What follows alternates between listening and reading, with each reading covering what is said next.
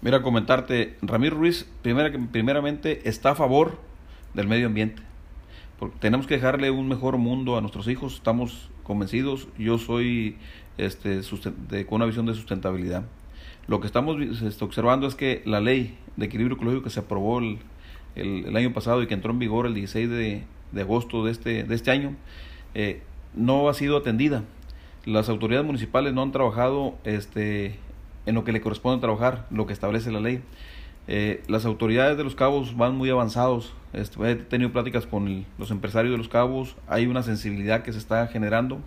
Eh, con la Dirección de Ecología también en Los Cabos, que está muy avanzada el trabajo. Y he tenido eh, pláticas con, con, gente del norte en Loreto que terminaron ya ese trabajo. Hay que reconocer a Loreto como el municipio que ha cumplido lo que establece la ley.